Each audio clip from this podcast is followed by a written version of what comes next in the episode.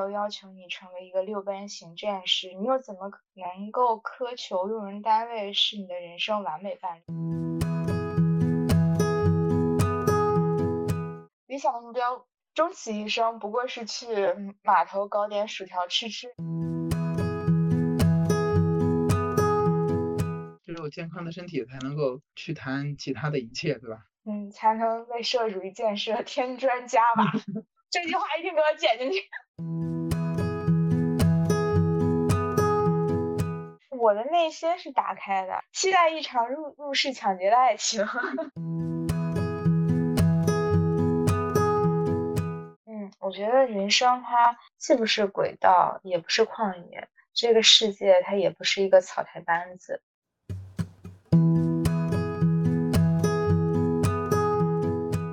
各位朋友，大家好，欢迎收听今天的节目。我们今天呢要聊一聊在体制内打工人的生存状态这样的一个话题。所以呢，我们今天呢就请到了 Lily。Lily 呢，我简单跟大家介绍一下，她是人大的推免硕士毕业生，也是一个高材生了哈。然后呢，她还是体制内的一个打工人，所以既是有这样的高材生的光环，又有这种体制内的这样的一个光环。那她的工作状态是一个什么样的状态呢？我们今天呢？就跟 Lily 来聊一聊，欢迎 Lily，先跟大家打个招呼吧。Hello，大家好，我是 Lily。呃，刚刚师哥的介绍真的是过誉了，也没有什么光环，不过就是 我们生存在这草台班子上的人设而已。嗯，那你能简单介绍一下你所学的专业？和现在的一个工作的一个状态吗？是新闻传播学硕士毕业之后就进入体制内，从事跟文字宣传相关的一些工作。体制和体制之间其实差别也蛮大的，嗯，就是我未知全貌，也无法也无法概论。整个状态就是均衡稳定，然后节奏是偏饱和。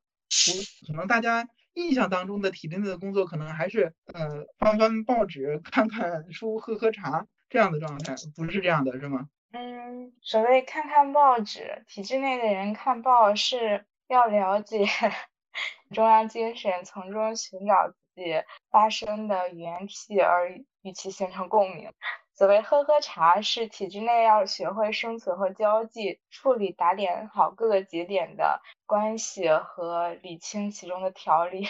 好吧，报是要看的，茶也是要喝的，那工作也是得做的，对吧？对，其实那可能也是很多人停留在过去对体制内的一个印象或者说误解啊，还是非常整体来讲还是非常市场很饱和的。就我而言，就理论上它的编制是少的，但是要干的活儿比较多，所以分到每个人身上的工作其实还是挺多的，对吧？嗯，还有就是随着你工作年限的增长。你自己对自己工作上会有新的要求，别人对你也会有相应的期待。在你跟工作碰撞的这个过程当中，你假如说得到了一些正反馈，你可能就会想要 push 自己去投入更多的精力和时间。嗯，也是一个自我激励的一个过程。对，所谓精力放在哪儿，结果就在哪儿。看你们这个领导对你的这个 PUA 影响 毒还不浅呢。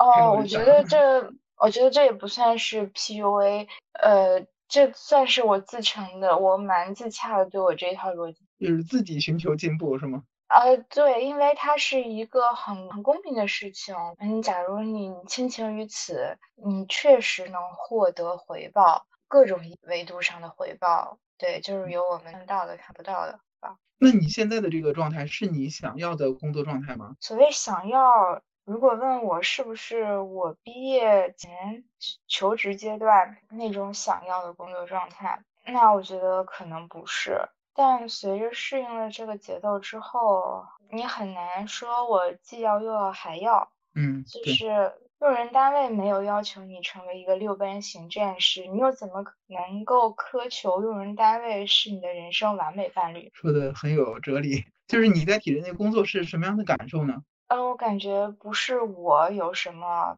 标签光环，从而成功的进入了体制，而是体制收留了当初年幼弱弱小无知的我，是收留。我觉得这个词非常的准确。那你当时选这个工作，就是为了稳定，还是为了户口，还是为了什么？嗯，为了稳定。你当时应该有好多的选择吧？或者说你当时也拿到了一些 offer 吧？为什么最后会选择这个工作呢？嗯，稳定性是很很大一部分的考量，而且做了决定之后，就发现其实无论怎么选啊，我们最终都会后悔。你怎么说？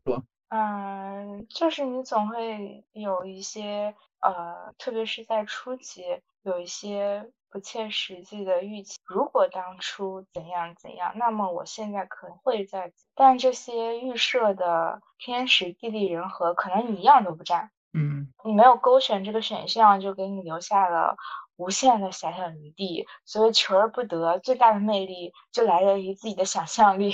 对，就是那你这个工作是你。就是找工作前期阶段就定了的，还是说最后就是快毕业的时候才找到的呀？快毕业的时候才能随机，甚至看看起来都有一些儿戏的一个决定。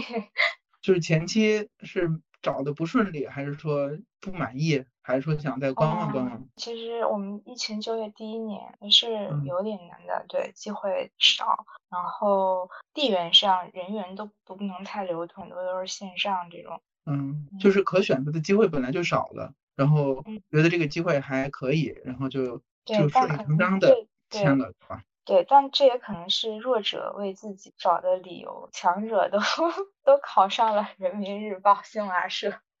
所以你本质上还是向向往那些单位的是吗？对呀，为什么不向往啊？我为什么不考清华？是我为什么不考清华北大？我不想。是因为不喜欢吗？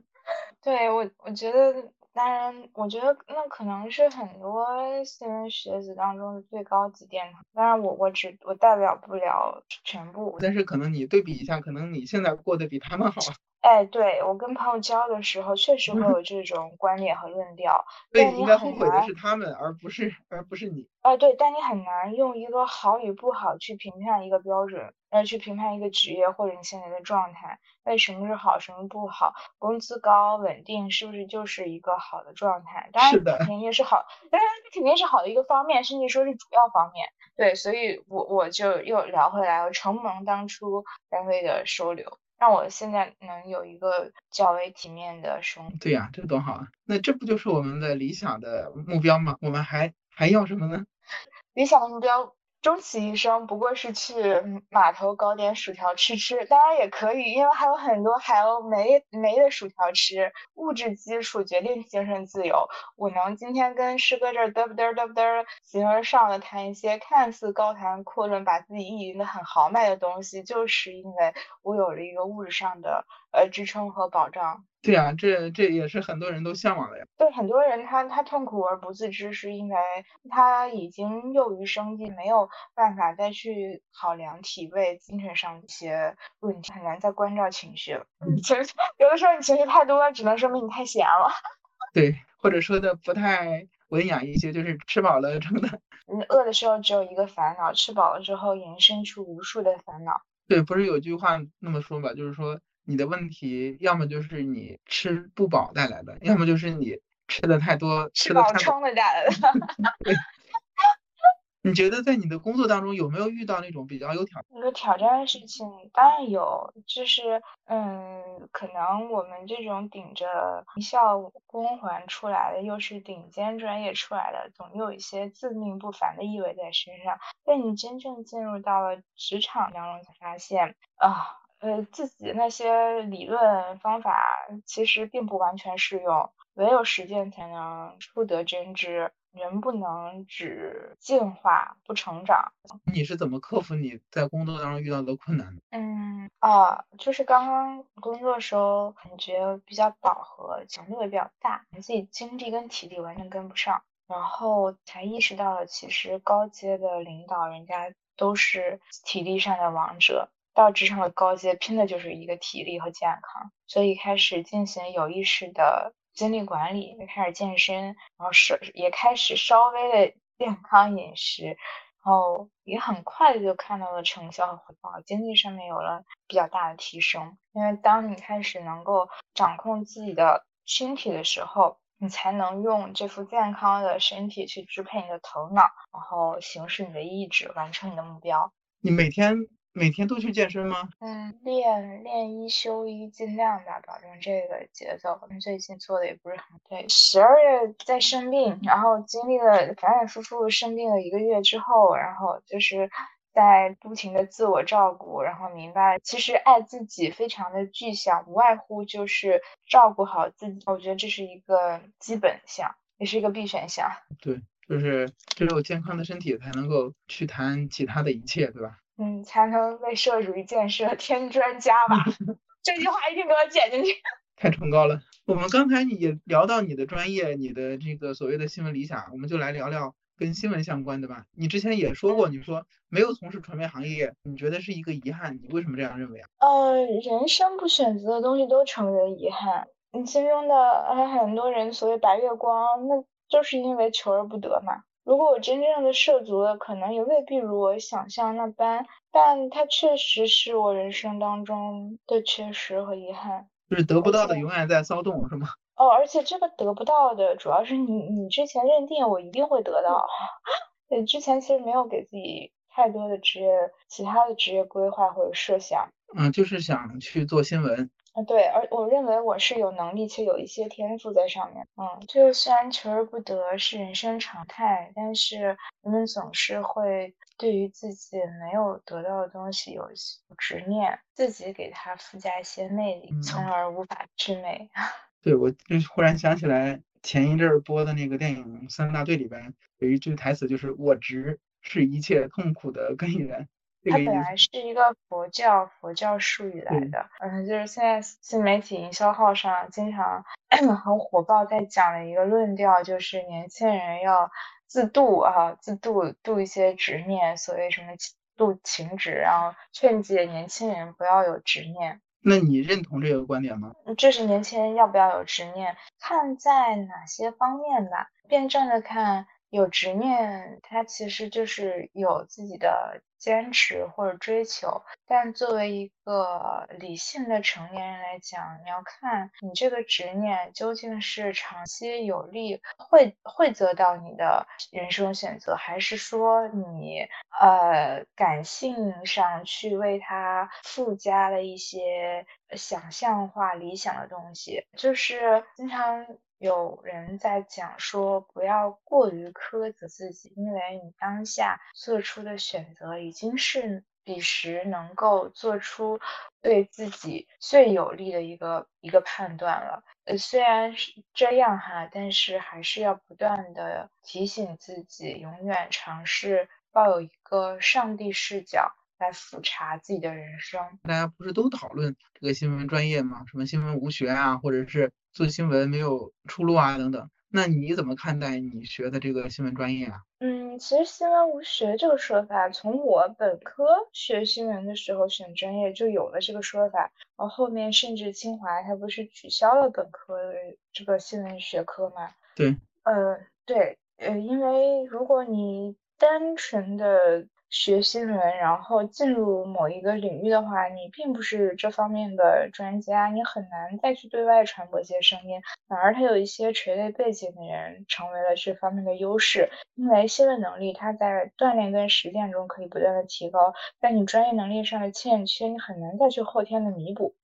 呃，还有就是这半年以来，我我们学科被推上舆论风口浪尖，是因为张雪峰老师他。就劝不要学，不要学这个文科。所谓什么，我们是服务行业啊，就跪着挣钱。嗯，我觉得说的，你结合上下文语境来看，我觉得我一个学新闻的人完全没有被冒犯到。我觉得说的非常的合理且中肯。嗯嗯，我选择学新闻是因为我觉得我是有一点天赋在上面的，是有一点天赋在上面，嗯，也是有很大热爱在上面的，所以当初选择了这个学科。呃，而且当时选择这个学科的时候，它在市场上还是蛮紧俏的一个学科类，分炒的蛮高的。可能多多少少当初选择这个学科的人都是带着带着比较大的热爱进来，不然正如诗诗歌所言，我总得图点什么吧。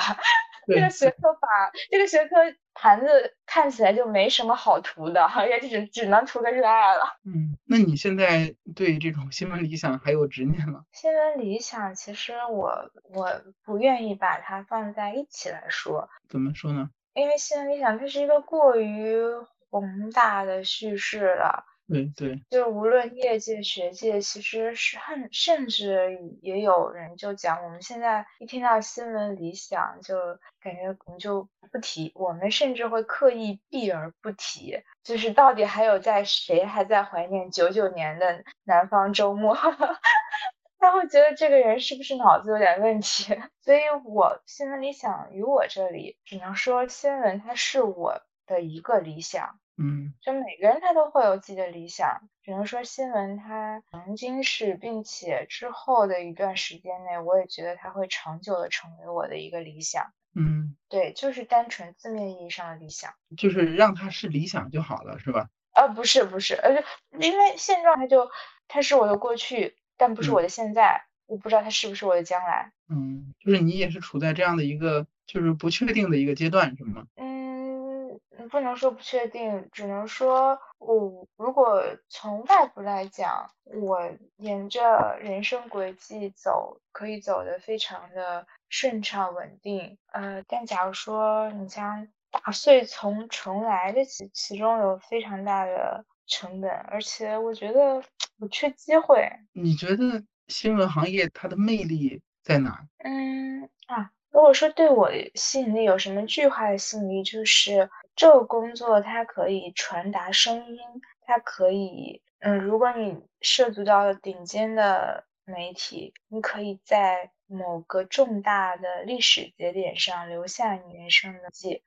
当然，这不是目的啊，这是一个。所谓留痕，这是一个结果，目的当然是为了传递声音。它可以让你有一个展演的机会，你可以在这个宏大的叙事当中杂糅你个人的技巧，来去将这个事实进行一个演绎和呈现。我觉得这是一个非常了不起的事情。所谓在场，在现场，就是记录和表达，对吗？对，记录、表达、传播，嗯，这个其实也是作为媒体人他的职责和使命所在。而且这些就是你觉得是他比较就是吸引人的地方，对吧？嗯，它至少是比较吸引我的一个地方。对，因为呃，人生它说长长，说短 短的。对，人生它其实放在长的一个维度来看。个体真的非常的渺小，不要妄图在这个世界上留下什么痕迹。除了你的血肉至亲，没有人会真正的记住你在乎你。尤其是工作之后，就会思考一些存在和虚无的东西。那么会以什么？来对抗人生的虚无，那就是要给自己上一些价值观意义上面的东西，让追求意义这件事情本身成为你人生的意义。这个就聊的比较深了。对，我就是希望我们多聊一点这种，这种具有思辨意义的话题。对，就是对，就不用聊特别的具象化。对，我是感觉就是就是你的这个新闻理想其实是有点怎么说呢？就是它是。相当于是你生活当中的一个支柱，就有点这样的感觉啊。我觉得师哥的解释非常到位。就人活，他要有一个心锚。那么你的锚点在哪？就我们为什么而活？很多人可能不知不知道啊。我看大家都不都活着呢吗？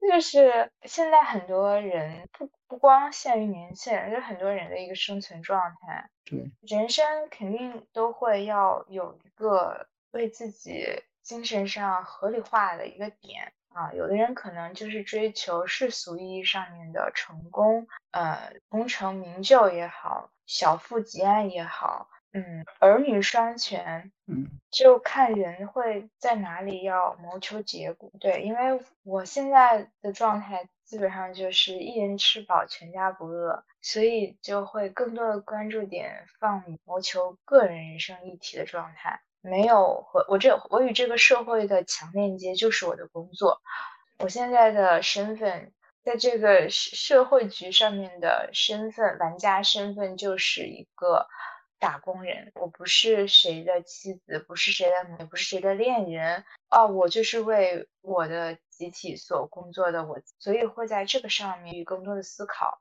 那你觉得你追求的这些东西，在你现在的这个工作上能够实现吗？我追求的什么？对，就是了解自己的需求。其实我觉得也是一件非常难的事情啊。包括我跟我的长辈沟通的时候，他们就会很惊讶。那你连你自己想要什么都不知道吗？我说真的很难，人们真的很难从底层上面真正的认识到自己的需求是什么，并且认定之后，呃，不去反复的纠结、内耗、自我。消耗、自我否定，那我可不可以理解为，就是有一些一些基本的诉求你已经实现了，所以你可能更追求更高意义上的一些成就也好，或者是收获也好。嗯，基本上意义就是温饱问题嘛，温饱问题是解决了，温饱问题是得到了基本解决，然后就有自己就是偏理想方面的一些愿望啊，或者是追求，对吧？对。就是现在，其实这个年年纪也非常的微妙，处在人生的十字路口，要明白自己想要在什么方向上面拿到结果，在什么方向上能拿到结果，然后朝着这个路径去发力。嗯，那你对你现在的这个状态各方面你满意吗？嗯，我觉得我们讲马斯洛需求理论，我觉得最基础的就是照顾好自己肉身。这个能力上面真的还是要不断的提高。我觉得状态好、输出效率高，然后乐于社交，呃，最有魅力的时刻就是我身体能量顶峰的时刻，你才会释放，就是不消耗自己，同时又可吸引别人，为别人创造力带来价值。那你现在达到这个状态了吗？我现在在努力尝试达到这个状态，或者说这个状态对我来说不甚稳定，所以我就是在想，可能是我的还是没有摸清自己的需求，没有想好要把自己的大精力放到哪这一方面，另一方面就是精力管理确实还没有做好。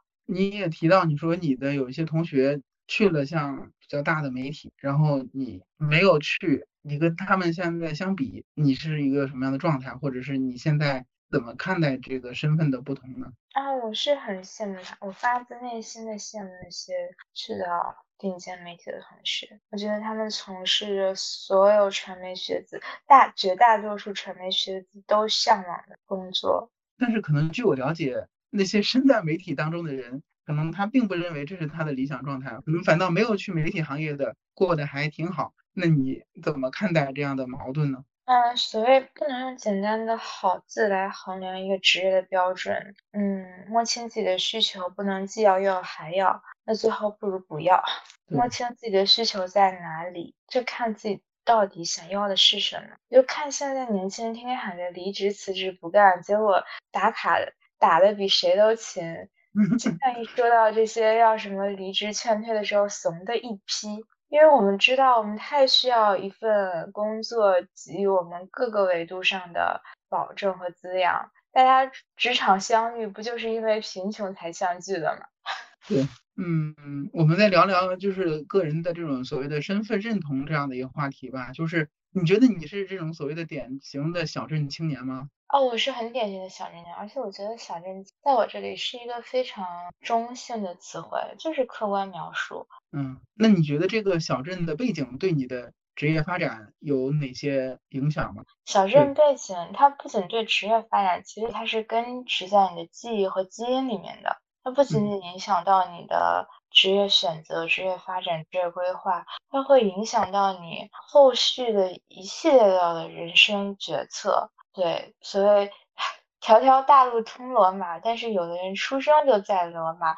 我花了十年的时间，才有了跟你们在同一间房间里和星巴克一起工作的机会。我觉得这毫不夸张，我觉得这不是屌丝的意义，这就是现实，就是现状，这就是无数小镇青年的写实。嗯，对。那你觉得，就是有的人可能他就留在了小镇，有的人他就进入到了这种大城市。你觉得这两种道路？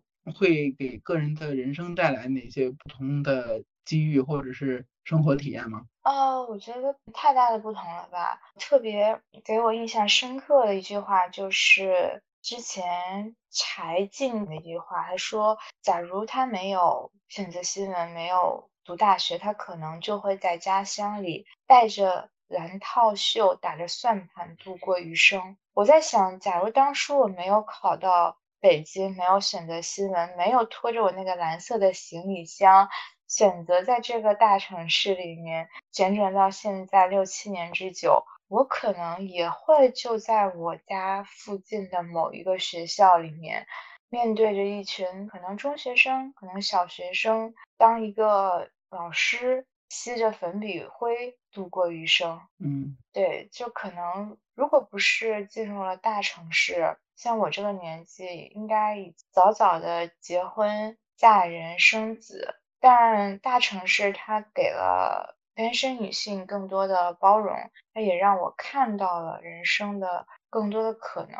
但又聊回来，同时我出身小镇，我又明确的知道自己的下限，能够抑制自己的衰退。就你在能同等平平行时空当中有这种共同性的情况下，它是拉开了你人生经历和见识的阈值。你作为一个。人间旁观者置身其中，观察这一切的时候，就觉得非常的奇妙，非常妙。所以没很难去用所谓的好和不好去衡量，是吧？就是不同的状态，不同的体验。嗯，对。而且我我中学时代拼命读书，就是为了就是为了我要考出小镇。嗯，就是为了见识，就是觉得自命不该命不该此。全城镇只有一个公园、一个电影院、一个图书馆，这种文化滋养的生活，我觉得完全无法满足我的人生。然后你做到了？呃，对，我做到了。不是有那句话吗？就是很多人都不再相信所谓的知识改变命运了。那你还相信这一点吗？我是这理念坚定的簇拥者，我我太相信了，我信奉这句话。我感觉这句话它看似简单，但它里面包含着深刻的人生逻辑。嗯，那你觉得知识是怎么改变你的命运的呀？两个层面吧，一个是知识它改变了我人生上向上的渠道，改变了我跨越阶级的。载体。另一个方面，知识它武装了我的头脑，充盈了我的灵魂。它让我知道了很多人愚昧无知、虚妄的可怕。它让我可以不断的反观，不断的内省，不断的提示自己。嗯，就是大家来这世界上就这一趟，大家都是普通人。既然各走各的一份路，那这一份路你自己走的，要为自己提前想想清楚。就有没有具体的例子啊？嗯，跟我小的时候那些发小，有可能就是职工大院里大家从小一起玩上的那些女子，她们没有读到很高的学历，就读个大专这样子，呃，然后同时一个幼教呀，或者说秘书呀这样的职业，在家附近啊完成自己重大的人生议题，一眼就能预判到自己的余生的生活状态。当然，我我也不能说这个状态不好，只能说这可能也不是他们本身的选择，因为他们是一个相互的过程，他们所汲取到的知识没有让他们有那么大的野心去渴望外面的世界。就是如果我不曾见过。光明本可以忍受黑暗。一旦你这个身上的器官打开之后，你看到了更大的世界，你真的很难再说服自己，再重新把自己放回之前的那个容器里面，就是打开器官，杀伐果决，然后凌驾伤痕，从小镇厮杀。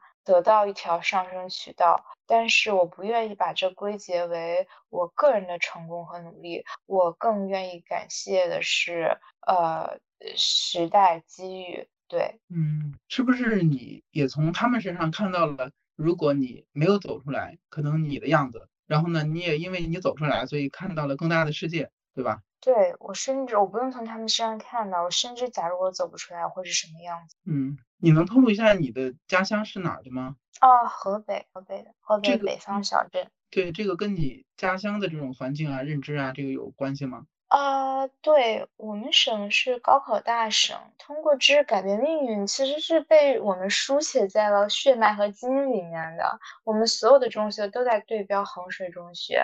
嗯，对这个我也深有同感，因为我也是河北走出来的。对，河北走出来真的不容易，真的不容易。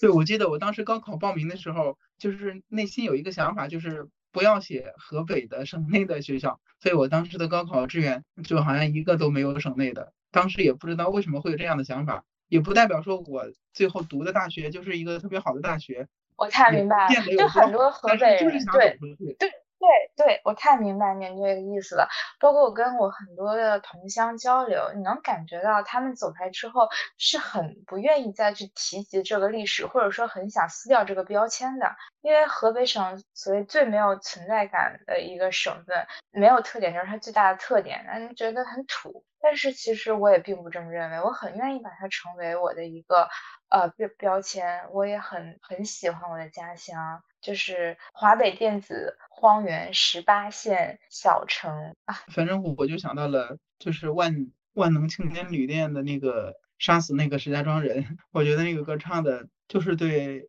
家乡的一个非常贴切的一个描绘吧，我觉得。嗯，对，它其实是是一个时代的缩影，所以我觉得“小镇青年”这个词汇也没有什么好避之不谈的。燕赵自 古多慷慨悲歌之士，我觉得确乎如此呀，确乎如此。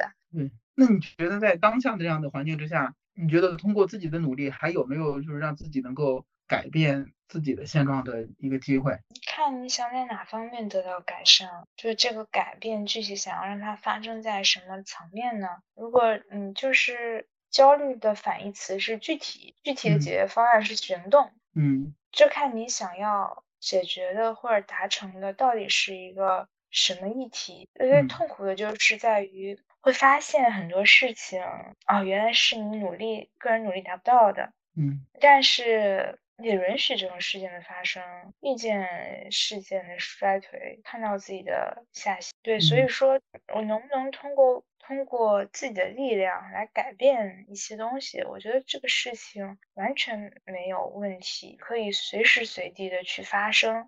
但是它能达到什么样的效果，又或者说你要为其付出什么样的代价，这个就比较难以预料。而且是需要一些，或者说需要比较大的机遇在里面做加成。刚才我们聊了聊家乡，然后我们再聊聊原生家庭这一块儿，你能就是大概的说一下你的一个家庭是什么样的情况吗？你是独生女吗？哦，是独生女。原生家庭就是人生到了一定的年纪就不能再埋怨原生家庭了。嗯，原生家庭诚然会给你从小行为上。思维上、认知上带来一些带来很大的影响，或者说印记。嗯，前一阵很火的那个电影《是海》，是波芬多的海，不知道师哥有没有看？对，我刚看完，我今天中午刚看完。啊，对我们，我我其实当时看完那个电影，我有引起了我非常大的一个情感上面的共鸣，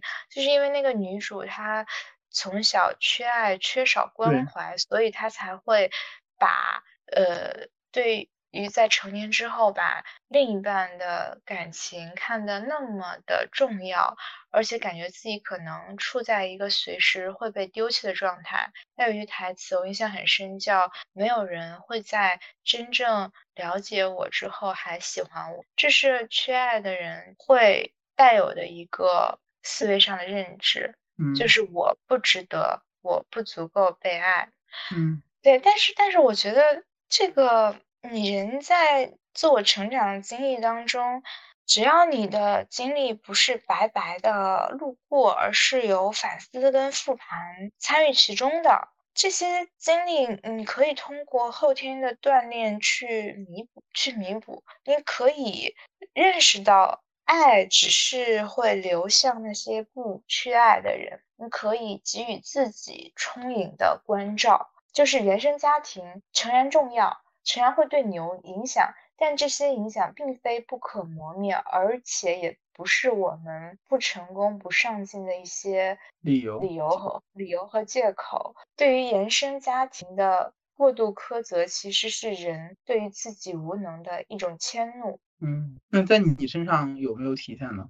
那我当然有体现，就是刚刚进入社会的时候，可能会在想，为什么有些道理我没有早懂，嗯，有些道理没有人早教教给我，嗯，那后来明白，对，有些认知是你是需要去提前储备的，嗯，假如说你在原生家庭当中没有获得的东西，嗯，你可以通过其他很多地方得以弥补。跟父母相处的模式，现在就是说软话办硬事儿，顺着父母的情感和意志来讲，孝道我们还是要有，但是做事情做决断的时候，是要凭借着我们自己的全局的判断和思索，因为了解我们最了解我们的人，肯定还是我们自己，而且父母无论是从地域上、年龄上，他们很难。站在我们的利益角度来为我们做出更优的规划。之前还看到一个观点说，所谓阶层的差异，最大的差异并不在于财富的累积，而是那些高阶层的人会早早的把人生经验、经历灌输到他们的下一代当中，从而让他们的下一代少走很多的弯路。我觉得这个论点不无道理。那像我们这种已经走了弯路的人怎么办？没关系。啊，所有经历都是你的财富。嗯，就是东北人讲，他们会捡塑料袋儿，就随时随地储备一个塑料袋儿。你不知道这个塑料袋儿什么时候你就会掏出来，接着去使用它。嗯，就是说家庭的这种影响固然重要，但是你自己自己对自己的这种责任肯定也是没有办法去回避的，对吧？不能就是把所有的问题都。归给家庭，对，而且我觉得到了一定年纪之后，原生家庭对你自己的影响其实微乎其微，微乎其微。嗯，但凡察觉到了这一点之后，嗯就必须做出刻意的改变。嗯，那你觉得家庭在你的，比如说职业选择，或者是在人生的各个事件当中扮演着什么样的角色呀？呃，人生重要决策就是我自己一直决定，他们就是他们会尊重你的选择，是吗？对，他们会尊重我，给予我物质上的保障。我觉得这能做到这一点，已经是已经是我非常感恩我原生家庭。对，因为有的可能家长他就是把自己可能没有实现的梦想来转嫁给孩子，转嫁给下一代。对，有这种。对，或者是。把他们的这种选择强加给下一代，对我父母肯定他也会试试图强加，但很明显，知识改变命运。我们一旦有了知识，我们的命运就很难再被别人支配或左右。假如不是时代的洪流这种裹挟，我们会遵从于我们自己的头脑。还好我们走出来了，是吗？对对对，像我这个年纪，在我们村儿还不结婚，那村儿流给传遍了。对，这个也是我们就是下一步想聊的，就是你现在的感情状态，就是属于所谓的单身女青年的状态。嗯，身边同龄人皆是都结婚生子了，然后自己其实情感还是处于一个悬而未决的状态。就你怎么看待这个状态？你是觉得很享受现在的状态，还是说就是也有自己内心的渴望？嗯，单身的状态啊，是有一些享受成分在里面，因为。我独处的时候最自在，因为我只跟我自己接触，即便乏味，我也独自承受，不用担心会累及他人。嗯，我觉得这可能是很多爱人内心的一个写照。嗯，那你在大城市有没有这种孤独感的时候？有什么觉得比较孤独的时候呢？我觉得内心有力量的话，真的很难发自内心的说我很独。所谓人生活的不是某个时段，而是。片段和闪瞬嘛。上周的话，我坐计程车，有一个场在我的眼眶当中一闪而过。但但我觉得时光在那一刻定格，就是一个四口之家，呃，妻子、丈夫，呃，和他们的一双儿女。妈妈应该是在抱着那个比较小的 baby，然后父亲牵着另外一个孩子。他们一家四口路过河岸上面的河堤，然后一辆大巴车从他们的身身前驶过。那辆大巴车上面印着的“张开双臂，什么运送真情”，就是我家乡的运输集团。那一条路就通六里六里桥，就是通往我家乡方向的一辆长途大巴。我就很觉得假如说我踏上那辆大巴车，我的人生踏上那辆大巴车，我选择不同的人生轨迹来行驶我的人生列车，那么可能这个四口之家，我就在其中扮演一个角色，我可能就我可能就是两个孩子的母亲，我可能就是某个男人的妻子，嗯，但很遗憾没有，但很遗憾我没有。而且我很难说这是一个遗憾还是一个呃幸运，就是说不清。我不知道，假如说我选择了回家的那那趟列车，我会不会过得比现在更加的更加的幸福？我也不觉得现在我这样一个人飘零在这个城市是一种孤独。来北京呃六年了，搬过七次家，我在北京没有家。那你是享受现在的这个状态吗？你也不能说享受。呃，只能说，嗯，如果我处于这样一个状态的状态下，我我并不排斥，我并不排斥。那如果有一个人闯入了你的生活，你你是 欢 对，期待一场入入室抢劫的爱情。我的内心是打开的，因为这，就不是又不像村里说的有什么疾病。那你到这个市场上以后，发现其实很难吧？大家。都各有所需。你比较看重的是什么样的人？比如说什么样的人进入到你的生活，你觉得是可以接受的，或者是向往的？不知道，可能还在等着入室抢劫吧。嗯，这这正常是对一个人最高级的评价。然后我时常反观，我是不是不够正常？我经常会有这样的一些内视和自省。我够不够正常？对，就是会有一些年龄带来的焦虑。到这个年纪了，我还单着，我是不是有点什么大病？是吗？呃，对我经常会有这样的想法，我是不是有点什么大病？然后后来发现，这是一场盛大的自我自我 PUA。我不称之为内耗，我称之为自省。嗯，总之都得向内寻求。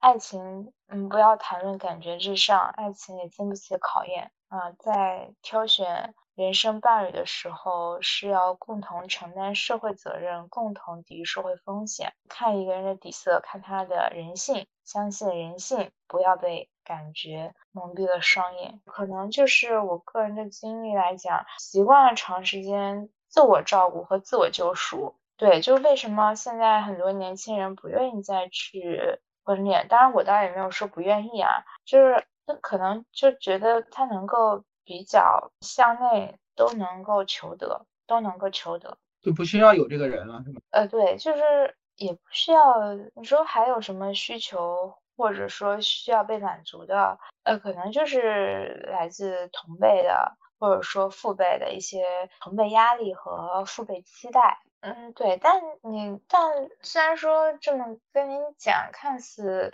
客观、冷静、沉稳，但终归大家都是普通人，都还是有有感情的普通人啊，还是很渴望能够跟别人建立起更加紧密的链接的，但是就是很难吧，但是就是很难。是不是跟你有共通的思想的人比较难碰到？我并不苛求要有共通的思想，因为我这个人，嗯，阈值含量拉满，就是不干涉，只求己。嗯，对，所以这个议题，它它也也，我我也经常在在在内在反观，这个到底是为什么？可能还是没摸清自己的需求，也没找准自己的定位吧。对，对自己还就是对自己的内心的需求还不是很了解，没有一个很明确的一个。判断的标准，衡量的标准。对对，就是借用上野千鹤子老师的一句话：恋爱肯定是谈比不谈的好，因为我们总是会在恋爱的过程当中，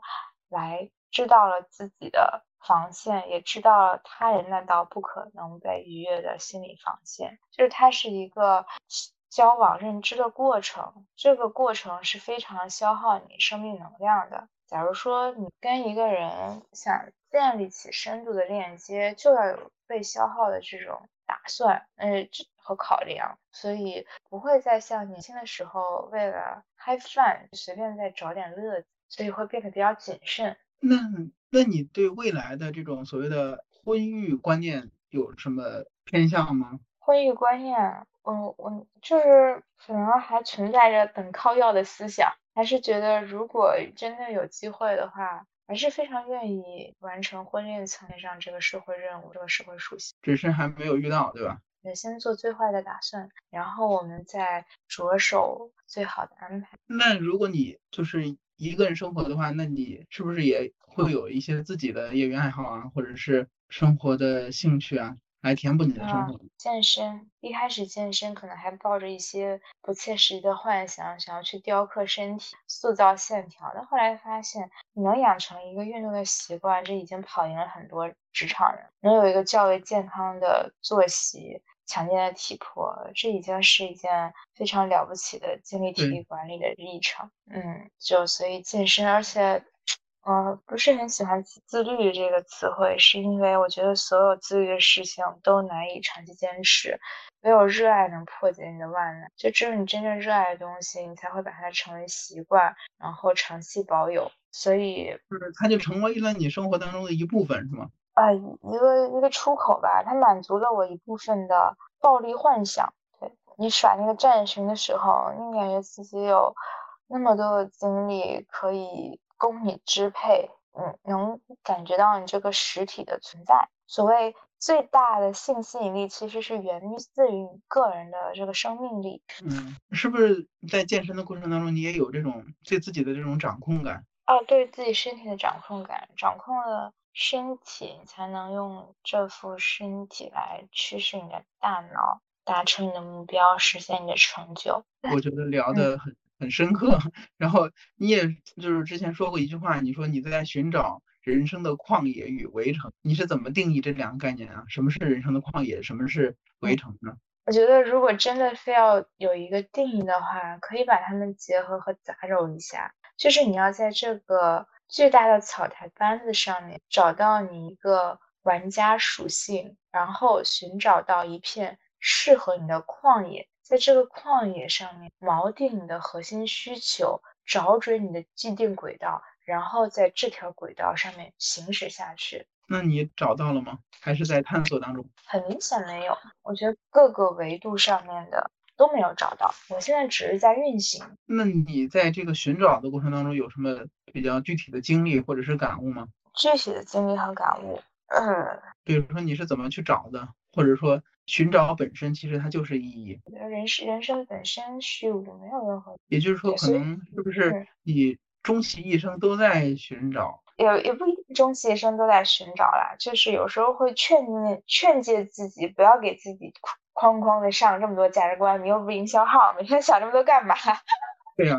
就不要想一些价值观上面的事情，你就不会有太多的得失。没有太多的得失之后，你动作就不会变形。所以动作不会变形，就是你不会有太大的差池。对，其实我觉得我们今天聊的这些话题，其实都可以去把它忽略了，然后回归到我们真实的生活当中，这样可能反而是不是会更轻松一些呢？嗯，就是就事论事儿，就课题本身看课题本身，就工作看工作，就婚恋看婚恋。对呀。这样不反倒简单了吗？返璞归真了吗？但我们也确实是这么执行。对，那我们去思考那些意义啊，去思考那些价值啊，有什么用呢？嗯，这就是很痛苦的一个点，就是知识它带给了你这些，它让你塑造了你这个人的个性格，它让你不再停留停留在原地，它是一种自我自我救赎。你打碎三观在重建的过程非常痛，极致极致的痛苦。但你一旦重建上来之后，你发现你的人生它会跃迁到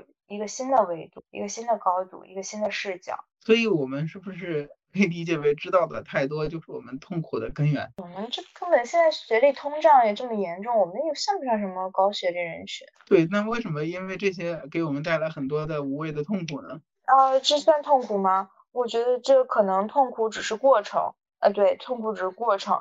如果你还感觉到痛苦，那说明你没有把它落实到具化的行动。对，所以我们说了这么多，我们该怎么去行动呢？就你不会跑，但你至少会走；不会走，你至少先把腿儿迈开。就是运在，就正如我刚刚所言，就在运行。整个人生是在一个运行的这个轨道上面，正在运行。我的各项社社会性都在正常的行驶当中。我认真对待我的工作，我认真对待我现在的职业，是因为我知道它是让我运行的这个大前提。我身处其中，也心怀感恩，所以我要知道，那不是职场对我的 PUA，是我的自我说服。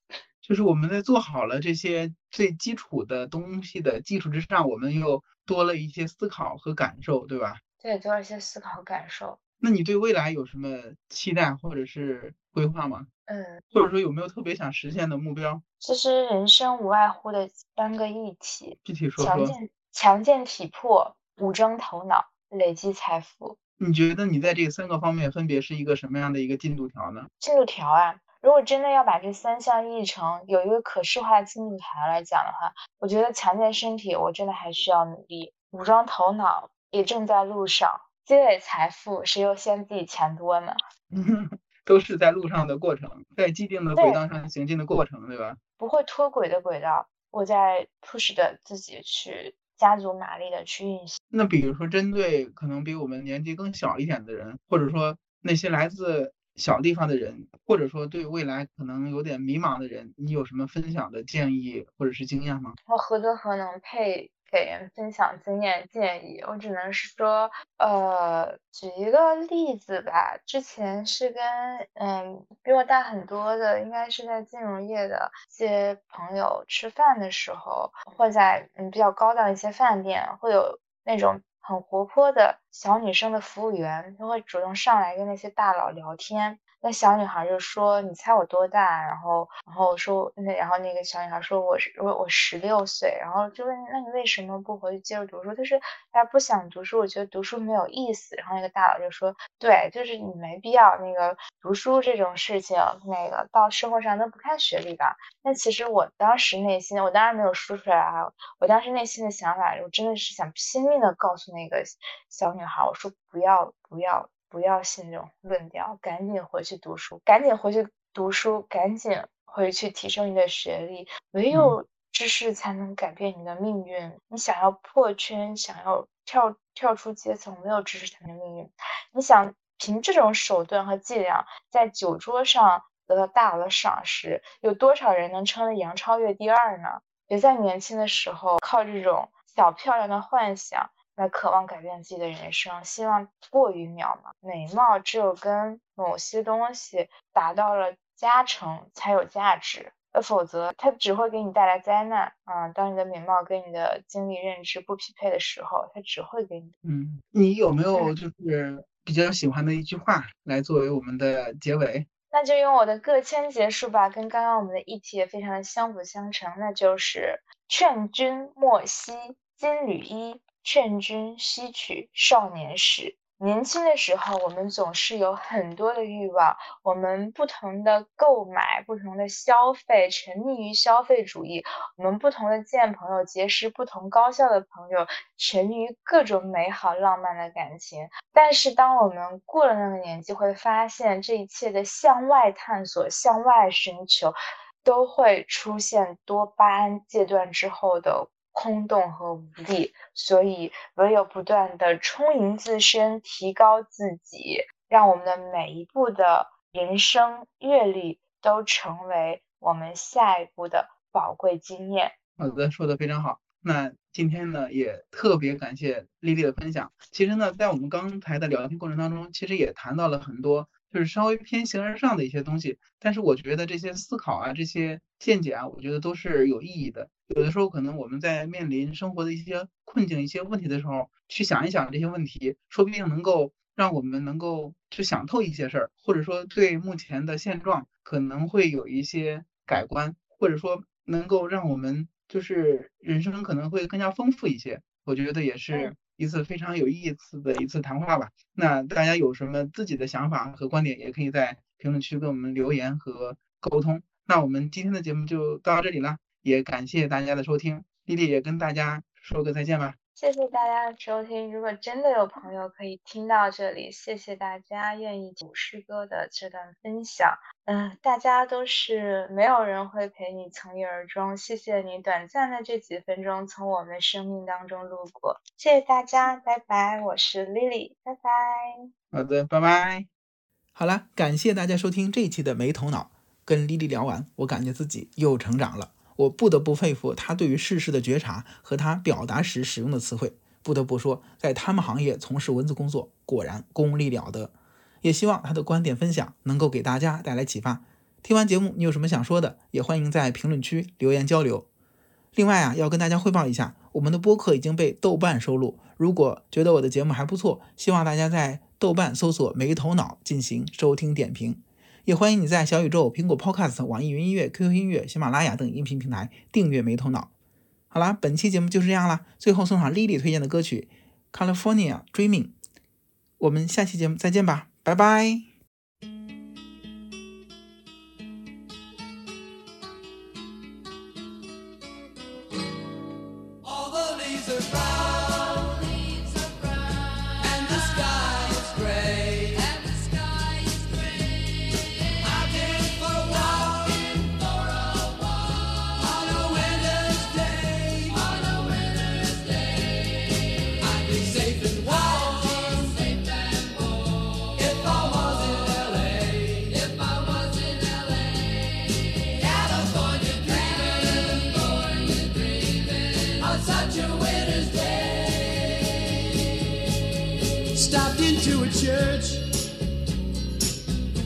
just along